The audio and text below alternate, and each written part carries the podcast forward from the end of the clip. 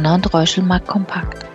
Herzlich willkommen zu einer neuen Folge unseres Biweekly Talks mit Carsten Mumm, Chefvolkswirt bei Donner und Reuschel. Ich bin Eva Fiedler und führe Sie durch das Gespräch. Wir freuen uns, dass Sie dabei sind.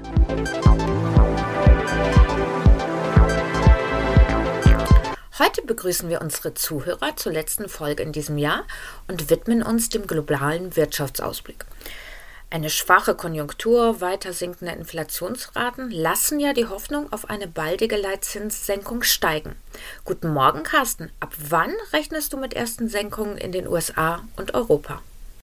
Hallo, guten Morgen, Eva. Also mit Sicherheit ist es so, dass das Thema Leitzinssenkung oder mögliche Leitzinssenkung was ja schon in den letzten Wochen eine ganz große Rolle gespielt hat an der Börse, auch in den nächsten Wochen, möglicherweise Monaten, also am Anfang des Jahres eine große Rolle spielen wird. Ich denke, es ist weiterhin ein realistisches Szenario, dass wir relativ früh im Jahr die ersten Leitzinssenkungen sehen. Ähm, von Seiten der US-Notenbank Fed halte ich es für realistisch, dass äh, die erste Leitzinssenkung im März, das wäre äh, vom Termin her der 19. März oder aber dann Ende April beschlossen wird. Und wenn wir in die Eurozone schauen von Seiten der EZB, dann kommen in meinen Augen zwei Daten in Frage. Erstens der 7. März, wo eben der EZB-Rat tagt. Das könnte noch etwas zu früh sein. Ähm, für realistisch halte ich aber durchaus den 11. April. Also man kann zusammenfassend sagen, sowohl in den USA als auch in der Eurozone sind im Frühjahr erste Leitzinssenkungen in meinen Augen äh, wahrscheinlich. Schauen wir auf die globale Entwicklung. Auch 2024 wird für die Weltwirtschaft ein eher schwaches Wachstum mit weniger als 3% erwartet. Südostasien sollte das Zugpferd bleiben, China leicht hinterherhinken und für die USA wird ja eine konjunkturelle Abkühlung erwartet. Wie ist deine Prognose für das Wachstum in den USA, der Eurozone und Deutschland? Ja, die schwache globale Wachstumsdynamik ist sozusagen die Voraussetzung dafür, dass die Inflationsraten weiter fallen können. Und das wiederum ist dann die Voraussetzung für die eben angesprochenen Leitzinssenkungen.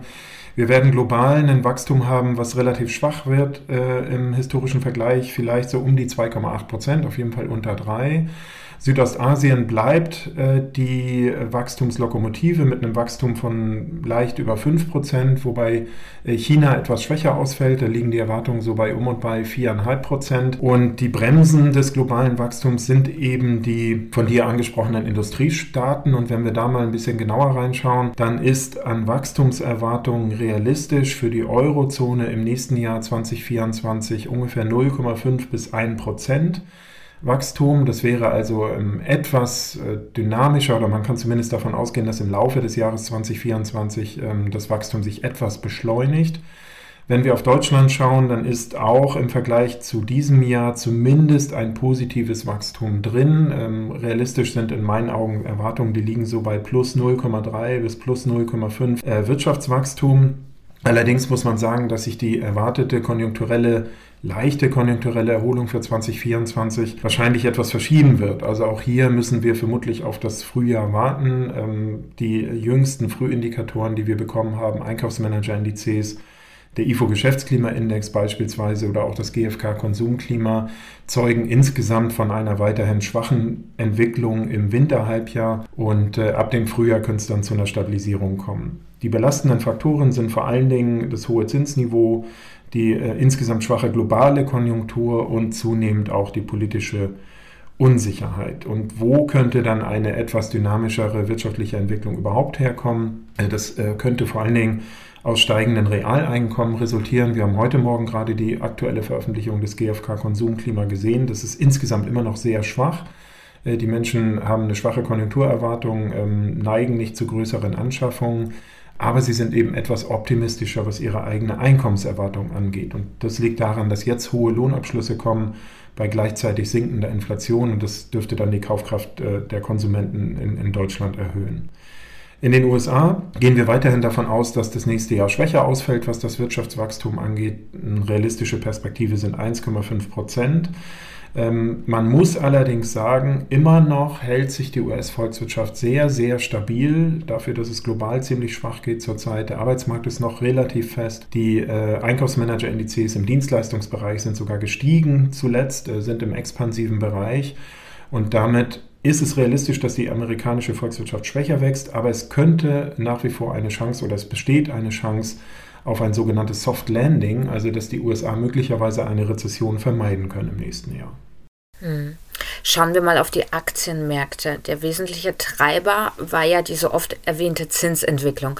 Welche anderen Faktoren dürften die Notierung in den kommenden Monaten weiter stützen? Ja, die Treiber der Aktienmärkte war vor allen Dingen eben die Hoffnung auf Leitzinssenkung und damit ganz eng zusammenhängt die tatsächlich schon deutlich gefallenen Zinsen bei längeren Laufzeiten. Wenn wir 10 Jahres Bundesanleihen mal nehmen, da waren wir im Oktober noch bei rund 3% PA-Rendite und äh, liegen mittlerweile nur noch knapp über 2%. Also man kann sagen, die Verzinsung am langen Ende hat sich, äh, ist um ein Drittel gesunken. Und das erleichtert natürlich viele Unternehmen, die ähm, höhere Finanzierungskosten zu befürchten haben. Jetzt, sie sind zwar immer noch höher als vor ein, zwei, drei Jahren, aber eben deutlich niedriger als noch im Oktober. Und das hat natürlich die Märkte auch schon befeuert. Man muss ehrlicherweise sagen, dass äh, von diesen Leitzinssenkungs- oder überhaupt Zinssenkungsfantasien durch diese Rallye, die wir im November und im Dezember gesehen haben, an den Aktienmärkten schon viel vorweggenommen wurde. Aber grundsätzlich werden das auch in den nächsten Monaten in meinen Augen äh, wichtige Faktoren sein, die zumindest für Stabilität am Aktienmarkt sorgen und die auch noch dafür sorgen sollten, dass die Kurse weiter steigen können. Ich denke mir aber, dass in diesem Kontext auch ähm, noch ein bisschen Unsicherheit entstehen wird in den nächsten Monaten, wenn wir nur die USA mal als Beispiel nehmen. Die Notenbank hat ja relativ klar schon angedeutet, dass im nächsten Jahr drei Zinssenkungen erfolgen könnten. Das hat die Märkte überrascht im positiven Sinne. Da sind die Aktienkurse nochmal angestiegen. Also drei Zinssenkungen angekündigt von der Fed. Der Markt äh, erwartet bis zu sechs Zinssenkungen im nächsten Jahr. Und einzelne Mitglieder des FOMC, also des Entscheidungsgremiums der Fed in den USA, sprechen von zwei Zinssenkungen. Also da kann man sehen, das ist schon eine ganz, ganz große Spanne, die da am Markt gehandelt wird. Da gibt es sehr unterschiedliche Erwartungen und das kann dann auch in meinen Augen dazu führen, dass es immer mal wieder den einen oder anderen Rücksetzer geben wird in den nächsten Monaten, wenn beispielsweise Inflationsdaten doch höher reinkommen als erwartet und dafür gibt es potenzielle Risikofaktoren, die natürlich in Frage kommen. Das sind vor allen Dingen geopolitische Unsicherheiten. Äh, wir sehen jetzt ja gerade die Situation, dass die Durchfahrt durchs Rote Meer ausgesetzt ist von den großen internationalen Reedereien. Und das führt dazu, dass äh, Lieferketten zumindest wieder gedehnt werden. Sie brechen nicht, aber sie werden gedehnt, also Lieferzeiten werden länger, äh, die Kosten steigen. Und sollte sich so eine Situation länger durchsetzen oder sollte so eine Situation länger bestehen oder andere geopolitische Unsicherheiten dafür sorgen, dass die Ölpreise steigen beispielsweise, dann könnten die Inflationsraten äh, zwischenzeitlich auch mal wieder anziehen. Und das könnte dann eben auch für eine Verunsicherung und für einen Rücksetzer sorgen. Aber insgesamt äh, wird das im nächsten Jahr weiter ein wichtiges und den Aktienmarkt stützendes Thema bleiben. Wir können sicherlich nicht wie im November und Dezember ähm, im Grunde genommen fast 10 Prozent äh, Markt Rallye äh, pro Monat erwarten. Also das wird deutlich äh, moderater vonstatten gehen. Hm.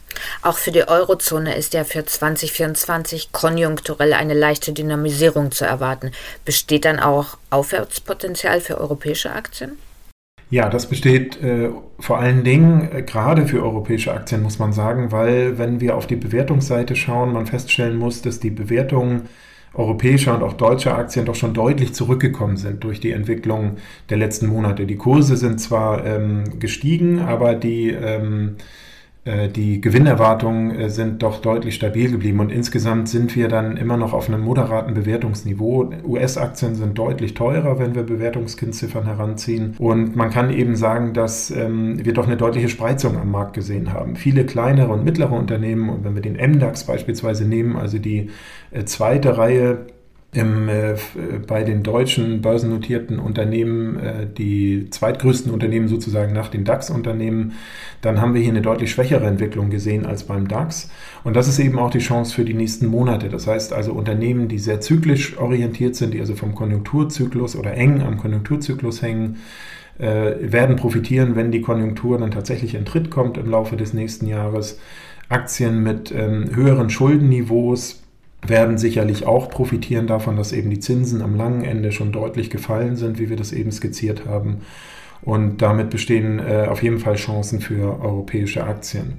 Ein weiterer Aspekt, den man generell auch für die Aktienseite sagen muss, ist, dass dadurch, dass die Zinsen eben bei längeren Laufzeiten schon wieder runtergekommen sind, natürlich auch ein laufender Cashflow, also sprich eine Dividendenrendite wieder attraktiver ist und ähm, insgesamt so die Aktienseite abstützen sollte in meinen Augen. Wichtig wird generell, das gilt, finde ich, im Laufe der nächsten Jahre, dass eine Einzeltitelbetrachtung immer wichtiger wird. Also das ähm, reine Index-Investieren, glaube ich, könnte ähm, deutlich schwächere Chancen ergeben in den nächsten Jahren als das Investieren in Einzeltitel, weil wir eine größere Spreizung sehen werden. Viele Unternehmen werden massiv profitieren von Investitionen, die kommen werden in den nächsten Jahren. Unternehmen und Staaten werden viel investieren um ihre eigene Resilienz zu erhöhen. Und davon werden viele Unternehmen profitieren, aber eben nicht alle. Hm. Sind das auch Faktoren, die 2024 für US-Aktien sprechen?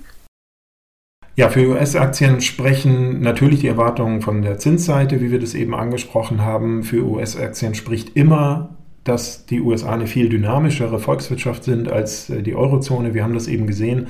Selbst wenn wir jetzt eine gewisse konjunkturelle Abkühlung in den USA erwarten, besteht die Chance, dass man möglicherweise sogar eine Rezession vermeiden kann. Wenn es eine gibt, dann wird die relativ kurz und mild ausfallen wahrscheinlich. Die US-Volkswirtschaft hat natürlich immer ein höheres Innovationspotenzial als äh, die Volkswirtschaften der Eurozone. Aber man muss eben auch sagen, sie sind vom Bewertungsniveau her, sind US-Aktien etwas teurer. Die konjunkturelle Abkühlung beginnt erst jetzt. Und äh, wiederum auf der anderen Seite positiv unterstützend haben wir aber die Situation, dass wir in einem US-Wahljahr stecken im nächsten Jahr 2024, was sich überwiegend positiv ausgewirkt hat, auch auf die Aktienmärkte. Also insgesamt kann man sagen, ja, auch US-Aktien äh, haben Aufholungspotenzial und ähm, sollte man nicht außer Acht lassen, wobei generell für 2024 vielleicht das größere Potenzial auf europäischen Aktien liegt. Mhm. Und abschließend natürlich das Kursziel. Deine Prognose. Wo siehst du den DAX Ende 2024?